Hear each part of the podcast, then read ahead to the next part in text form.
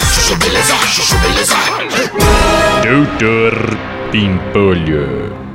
Ai, gente, obrigada! Pô, vê duas pra mim, Sileide. Claro, Jonas, tá aqui, ó.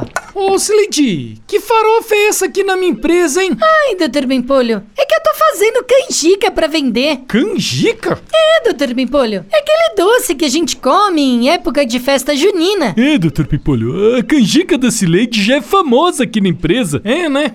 Tão famosa que ela já tá quase largando o emprego pra viver de canjica, né, Sileidi? Quem? Eu? Não, doutor Bimpolho, eu não faria isso. Não, né? Mas eu faria, né, Sileidi? Se eu pegar a senhora vendendo essa merda aqui de novo.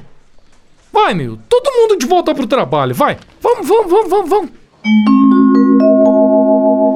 Ai, Pimpolho, eu tava conversando com a minha tia hoje, lembrando do nosso tempo de festa junina lá na fazenda dela. Me deu uma vontade de comer canjica. Canjica? Oh, não seja por isso então, meu. Peraí. Pra quem você tá ligando? Hum, pra Cileide, né, meu? Ela tá fazendo canjica agora. Alô, Cileide? Você não quer trazer duas canjicas agora aqui na minha casa? Ei, doutor Bimpolho, o senhor não falou que não era mais pra eu vender canjica? Não era pra vender canjica na empresa, né, Cileide? Agora fora da empresa não tem problema, né, meu? Ah, tudo bem então. Mas então faz o seguinte, ó, doutor Bimpolho.